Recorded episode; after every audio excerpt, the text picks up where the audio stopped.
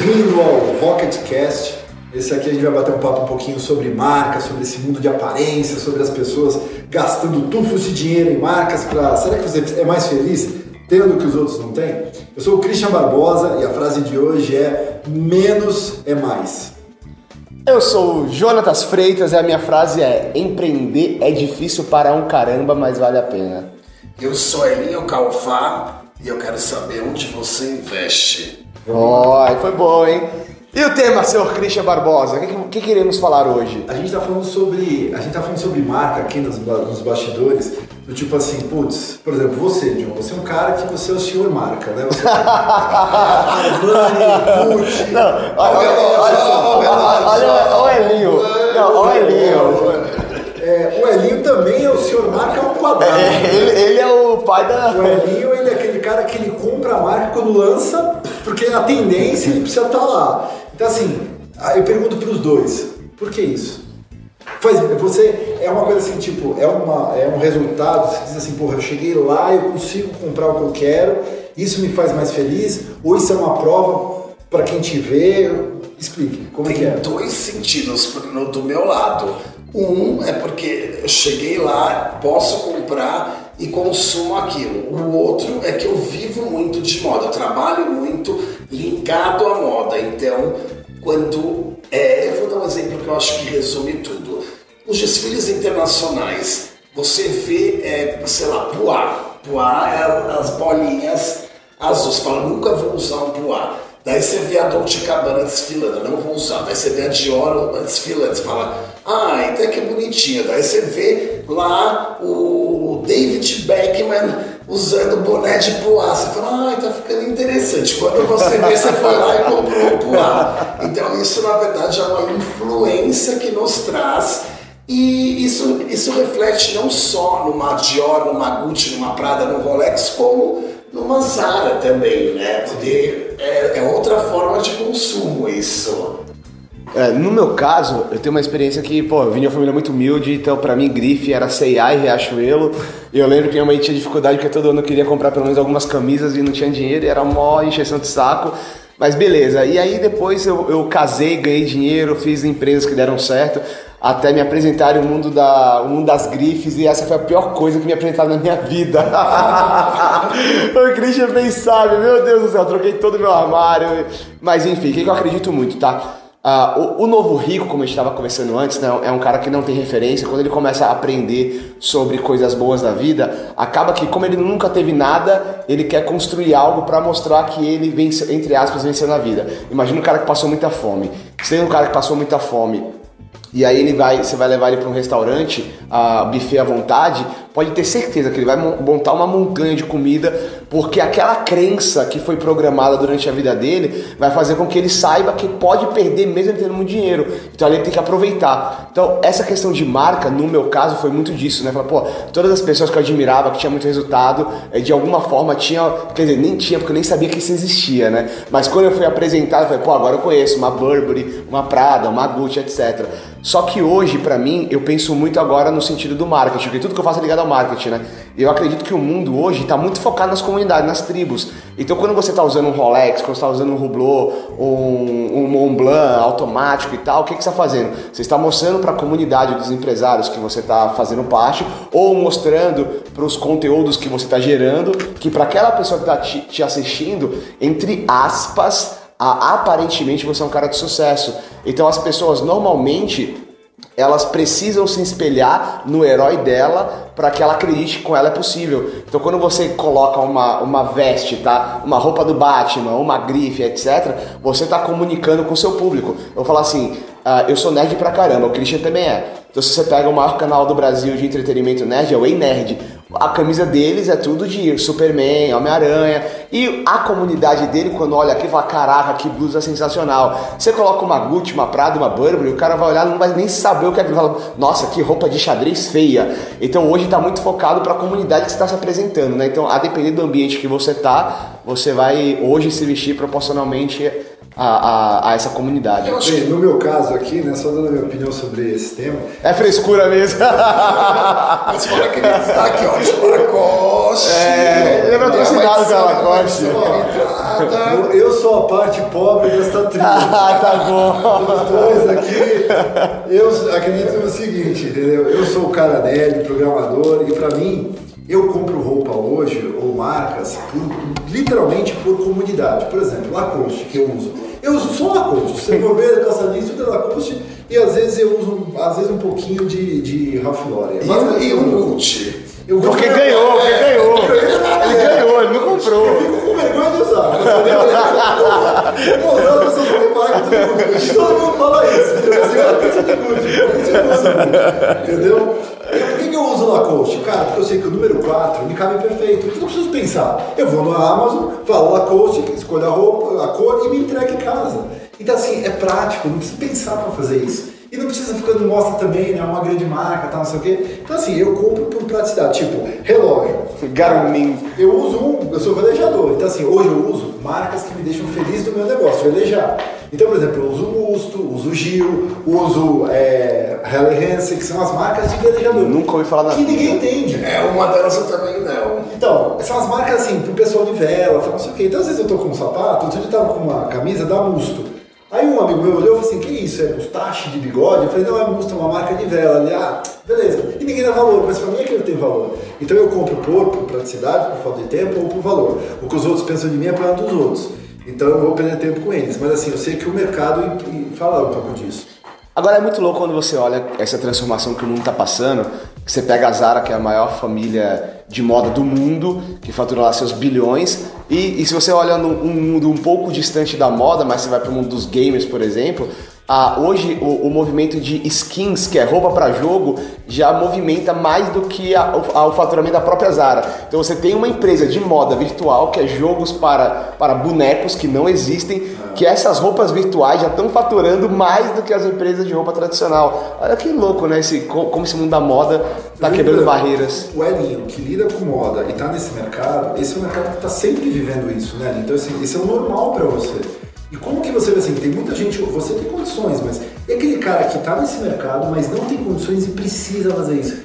Como que é isso? Então, acho que. Acho não, eu acredito que existem vários momentos, na verdade. Eu acho que querer e poder é um distanciamento muito importante até para você não se atropelar nos seus negócios, porque não adianta que, assim, vamos, vamos até voltar para o mercado brasileiro. No mercado brasileiro a gente tem um negócio que se chama parcelamento, que lá fora não existe. Então lá fora, se eu quero comprar um sapato, se eu quero comprar um relógio, se eu quero comprar o que for, eu tenho que pagar à vista.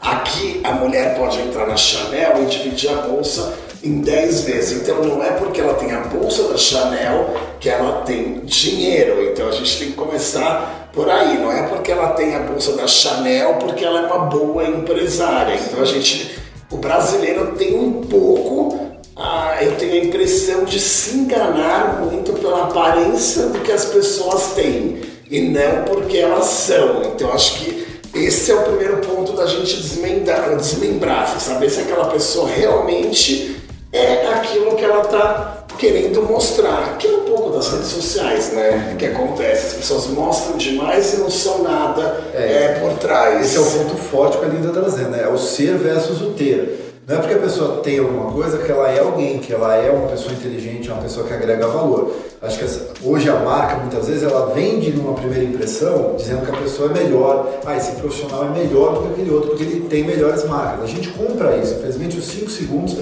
que a gente olha pra pessoa e a gente fala, pô, esse cara aqui que tá lá no palco, esse cara usa Gucci, esse cara aqui é, usa só uma camisa preta e uma jeans estranha, que ele lá usa nada. Então, assim, o cara que usa Gucci, teoricamente, ah, esse cara tem mais resultado. E não é verdade, Não. muitas vezes. Em 80% dos casos não é verdade. Não, não, não é verdade. No do. John é, né? Mas...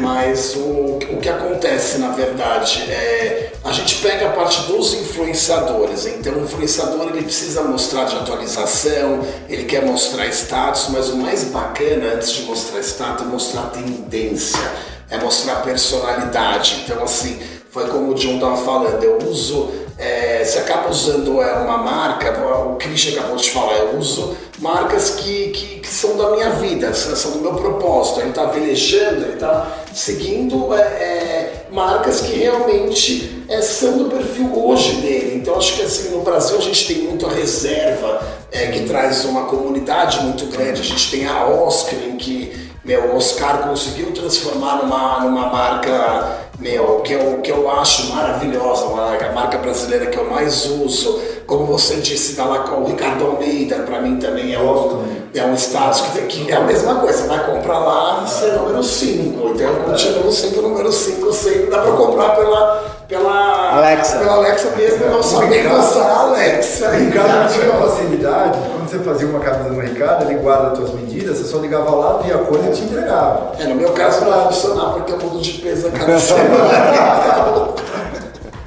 é, esse... Mas acho que um, um dos pontos para a gente refletir sobre isso é que a, a marca hoje, ela cria uma tribo. E a tribo, ela garante o resultado desse negócio. É o que você falou agora do Oscar Kaufman. Então, assim, ele realmente tem uma tribo, essa tribo compra reserva. É um outro grande exemplo. Pô, eu vou lá na reserva, quando eu quero dar uma camisa para um amigo, eu não sei a marca ele usa, eu dou reserva. Por quê? Porque eu sei que dar prato de comida lá é uma ação social, eu acho uma coisa bacana.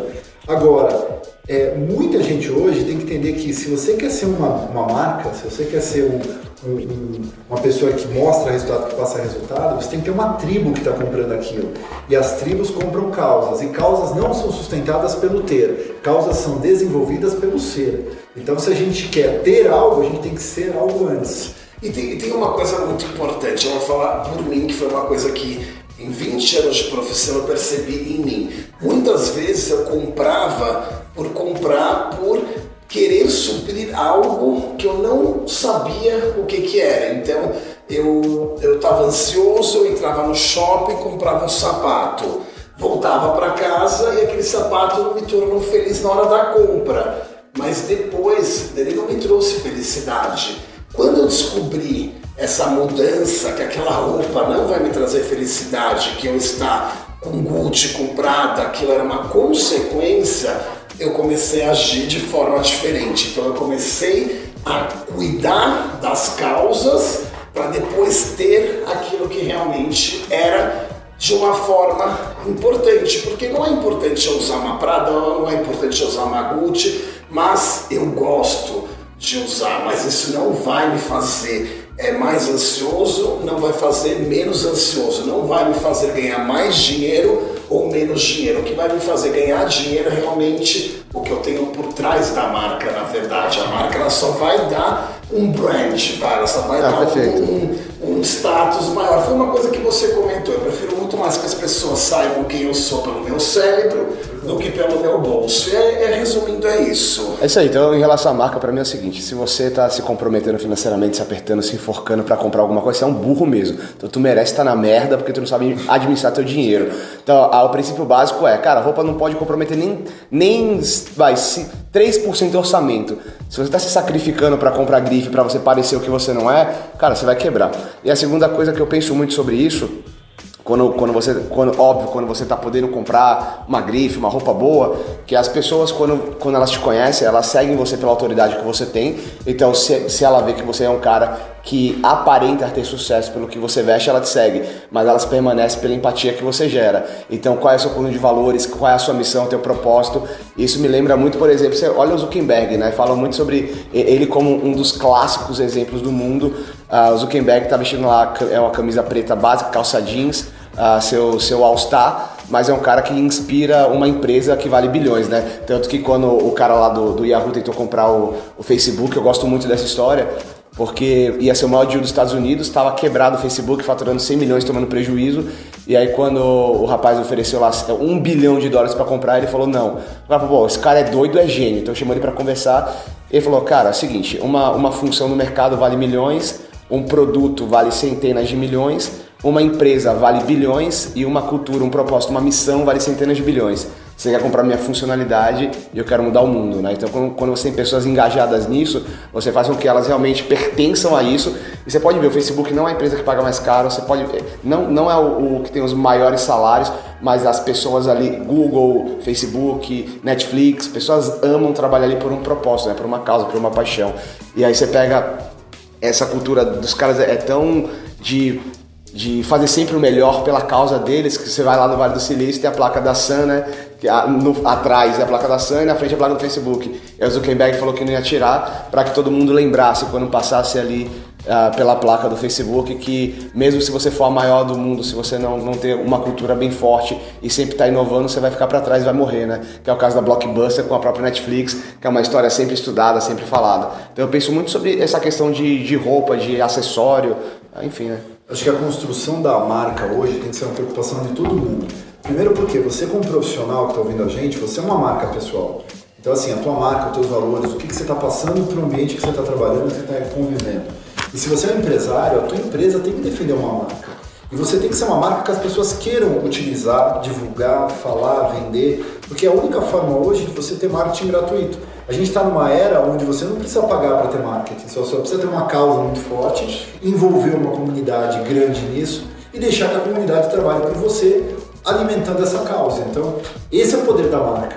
Então, o que faz uma pessoa querer usar muitas vezes, se você for ver, por exemplo, a Lacoste, eu, eu jogo tênis. Quando eu fui ver a Lacoste, cara, eu fui ver a história. O cara que criou, ele jogava tênis, as roupas não eram adequadas para jogar, então ele começou a criar as suas próprias roupas. E aí o francês ele criou a roupa que era confortável para jogar, para começar a ter mais performance. Então a marca dele, ela tem uma causa. Então quando eu entrei no tênis, eu falei, cara, qual que é a marca que mais representa esse meu momento de vida? Eu falei, me conectei com a história do cara. Ele que falou assim, eu vou mudar e vou ajudar uma centena de pessoas. E hoje ele ajuda milhões de pessoas que fazem isso assim, quando a gente vai entende a causa da marca, a gente vê os porquês. Né? Toda marca muitas vezes tem uma história. Se ela não tem uma história, ela é uma marca que talvez não dure tanto. E o, e o mais bacana entrando nesse assunto, acrescentando, também tem um, um outro momento da marca que quando ela não tem uma causa, mas ela vai em busca de uma causa. Então você tem o exemplo do tênis. Então tem a Wilson. O que, que ela fez, a Wilson, para crescer dentro do mercado de tênis? Trouxe os maiores tenistas para dentro da marca. Então, na verdade, tem marcas que constroem uma causa em cima de pessoas que viram uma oportunidade de negócios que quem não ouviu o primeiro podcast é. volta nele, que a gente fala muito é, sobre isso. E outra coisa super importante que uma marca uma Dior, uma Prada, uma Gucci, uma Fendi, uma Lacoste, é, é, é, um, é uma marca. Eles trabalham brand, eles trabalham marketing, eles trabalham relações públicas desde que a marca nasceu. E não vão parar de trabalhar, por isso que eles continuam sendo o que elas são. O que, que elas fazem? Elas criam desejo. E esse desejo que faz você querer usar essa marca trazendo desfiles internacionais, trazendo desejos, lançando é, conceitos. O que você compra na Zara hoje, você pode ter certeza que desfilou no desfile da Dior, da Gucci, da Prada em Milão, nas grandes semanas de moda. Então isso é importante. Se você tem um negócio, você vai ter que saber que marketing ou PR ou brand vai ter que sempre caminhar e isso é uma coisa que quando você parar, vai parar porque a marca vai morrer como várias marcas morreram, como Blockbuster que é um grande exemplo. Se ela tivesse trabalhado tudo isso, tivesse se atualizado em N formatos, ela hoje estaria aí. Eu é... acho que as marcas não morrem, as pessoas sem visão é que matam as marcas. Né? Então, se você olhar para Christian Barbosa. Barbosa, é, Barbosa Christian 2020. Barbosa Christian 2020. Mas pensa assim, Blockbuster. A Blockbuster podia ser Netflix. Sim. Concorda? Inclusive recebeu uma oferta para comprar e ela é, desdenhou. Exatamente. Agora, por quê? Executivos dentro da Blockbuster se achando o máximo fizeram com que a Blockbuster chegasse. Exatamente. E hoje eu vejo, cara, eu trabalhei com as maiores marcas do, do mundo, cara. Se você olhar, eu vejo muitos executivos que estavam lá nessas marcas, em grandes empresas, que eram boçais. E que estavam ali porque eles tinham um título de diretor, de gerente, mas eram boçais. Então quando você falar para o cara assim, cara, a gente precisa ter o seu time mais produtivo, vamos usar a ferramenta, tá? não, aqui é feito assim há 250 anos. Vamos manter esse modelo que é isso que faz a gente ser a gente. Mas quando você vê, você fala, cara, é isso que faz você morrer. E por isso que você está perdendo pessoas. Então, a, o que mata as marcas são pessoas sem visão, ou pessoas que encarnam tanto uma marca que fazem com que aquela marca não evolua, que também é outro problema. A Blockbuster é o, caso típico. Os diretores com o, o rei na cabeça, achando que eram os máximos, uma marca que não quis evoluir, enquanto o mundo mudava. Ah, você, você lembra muito também ah, o caso da Kodak também, das, das máquinas digitais também que não quis evoluir. Você lembra também da o, o, o celular mais seguro do mundo, o Ba- BlackBerry, BlackBerry, que aí falou que era para tirar o teclado. e- então assim, você tem várias histórias de pessoas que fracassaram muito, né? E tem marcas que é interessante, né, que elas, elas evoluíram com o tempo. Quer ver uma marca que eu acho muito bacana em termos de é, entender o movimento do, do mercado é é o New York Times. O New York Times era um dos jornais mais é o jornal mais tradicional dos Estados Unidos, talvez mundo, né? Do Todo mundo, é. Todo mundo conhece o New York Times. Eles tiveram um problema muito sério de caixa por causa que com essa revolução da mídia.